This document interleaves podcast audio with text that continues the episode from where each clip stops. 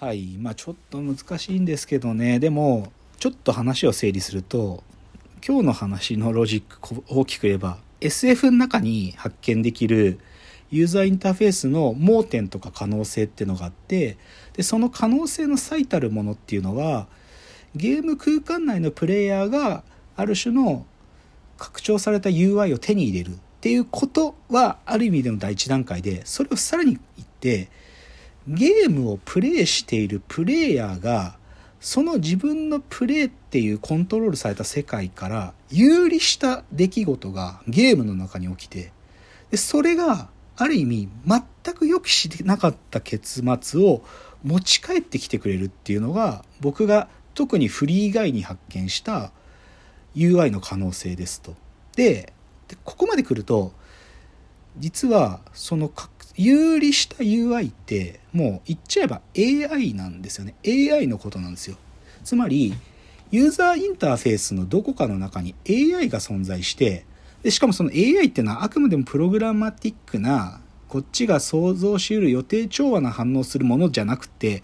明らかに自分のコントロールって世界から有利した自律的な存在でそれが思いもかけぬものをもたらすってところに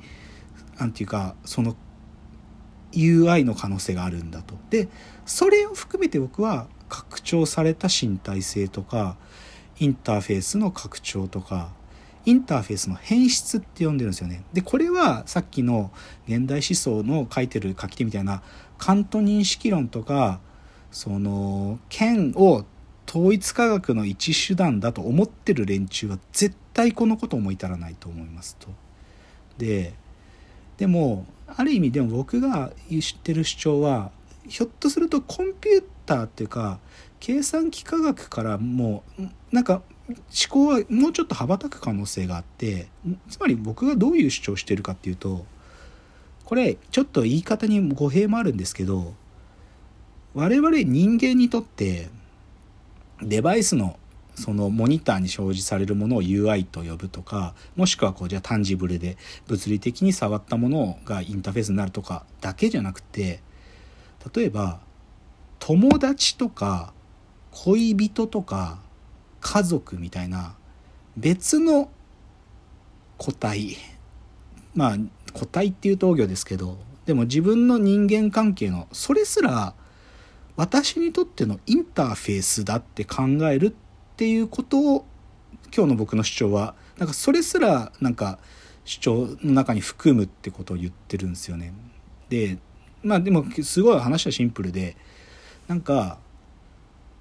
僕がなんかなんかめっちゃ悩んでる時にめっちゃ悩んでる時にで僕はその答え持ってない時にその信頼するもしくは信頼してない友達がなんかやってみりゃいいじゃんとかなんかこうしたらいい方がいいよとか言ってくれることってぶっちゃけちゃえばなんかそうした方がいいかどうか本当の意味では分かんないですよね分かんないけどでも友達がこうしてみたらって言ってくれるだけでああやこいつが言うからやってみようかなっつって僕は次の行為を決定するじゃないですか。でその時その友達って僕がその世界と接する時のある意味でのインターフェースだと僕は思うわけですよね。なんかコンピューターがその選択肢が5つあってどのミッションに参加しますかっつって4つ提示してくれる中のどれか1個選ぶっていう話と大きい意味ではなんか僕の中ではつながってる話で友達がこうした方がいいよってでそれ絶対それが合ってるか分かんないんだよだけど友達がそう言うからやってみようとかその恋人が言うからやってみようとか家族が言うからやってみようとかもしくは別に全く知らない初めて会った人がでもそういうアドバイスしてくれてもそれに乗るとかそれはなんか僕からするとそれすらインターフェースまあユーザーインターフェースって今日の文脈で言えば考えるてもいいなと思うわけですよね。でだから究極僕なんかあえて言葉を作るんだとするとなんかグラフィカルユーザーインターフェースとかパーセプチュアルユーザーインターフェースとかいう中にまあ多分相番そのボイスインターフェースとかのそこのボイスとかいろんな言葉が入るところにエージェントユーザーインターフェースとか もっと直裁に言えば AI ユーザーインターフェースとか多分そういう言葉が生まれてでその時の UI はもう完全に自分で世界と接するところに対してこコントロールなんかもうできないだけどある時その UI が誰かさんからのラブレターを持ってきてくれるみたいなそういうことが起こる未来につながってるって考えたいんですよね。なのでなんかでもやっぱりそれは SF の世界でそのフリーガイはその未来に開いてると思うんですよね逆にパトレイバーとかっていや今日パトレーバーなんかデバイスがやぼいやぼったいねって話しかしてないですけどパトレーバーとか広角機動隊に出てくる時のそのインターフェースに起こる不調って大概ウイルスみたいな話なんですよね。とかもしくは暴走しちゃうみたいなねその動いてた電脳が勝手に暴走しちゃってなんか他のアンドロイドを壊し始めるとかなんか高速道路暴走し始めるとかそういう風に描かれるんだけどいやそれも一個の可能性なんですよ。なんか暴走するっていうそう捉えるから暴走なんだけどでもそれがひょっとするとなんか伝えられなかった思いを伝えるためにその機械が走り出しただったら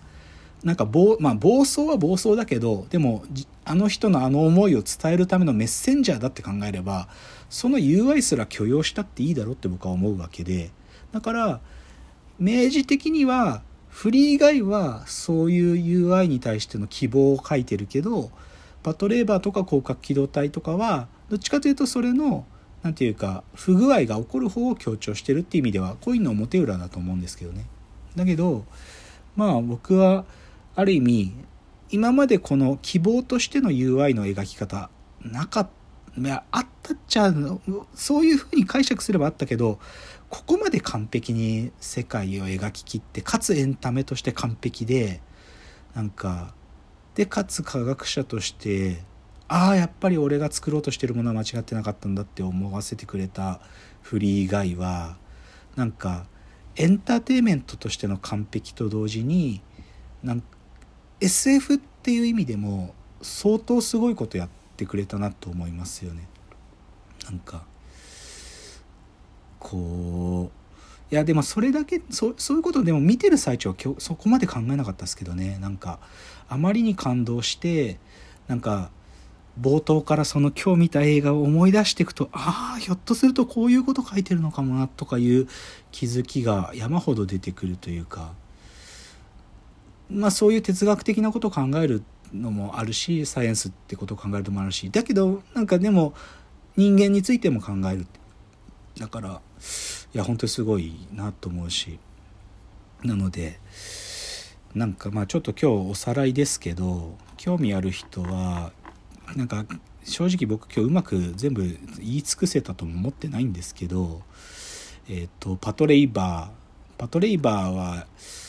まあちょっと近くパトレイバーの回もやった方がいいかもしんないっすね。パトレイバーはやっぱりエポックな作品だしね。僕はやっぱりあの、後藤隊長が超好きなんで、そういう後藤隊長みたいなヒルアンドンだけど切れ者みたいな話もしたいなとも思うし。まあ、ごめんなさいね。パトレイバーは、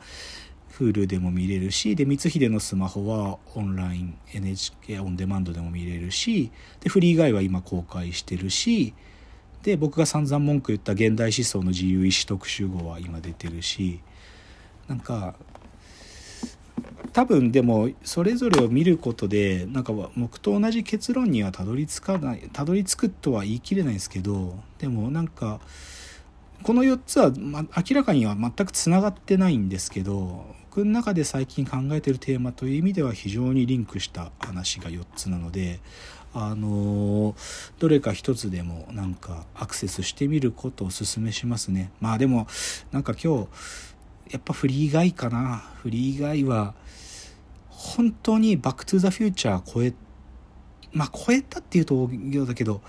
でもバックトゥザフューチャーと互角の傑作なのでぜひまあ、まだね、公開されたばっかりで、これから話題にもなるだろうから、映画館も混んできちゃう前に見ることをお勧めしますね。本当にそう思います。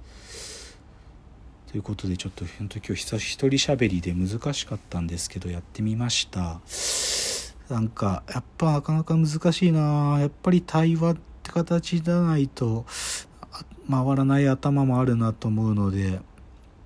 ぱりプラトンのこと思いましたねアリストテレスプラトンやっぱり対話っつうのは本当大事なんだなとつくづく思いながら今日ちょっと喋ってみました。あの僕が言葉でうまく言えなかったところ皆さんも作品見たりですね。あの感想を送っていただけるとなんか一人喋りの改善点も見つかるかもしれないのであのフォームから感想を送っていただけると嬉しいなと思います。では、まあ、本日ここまでということでお別れのお時間やってまいりました、えー、わーわー言っております。お時間です。さようなら。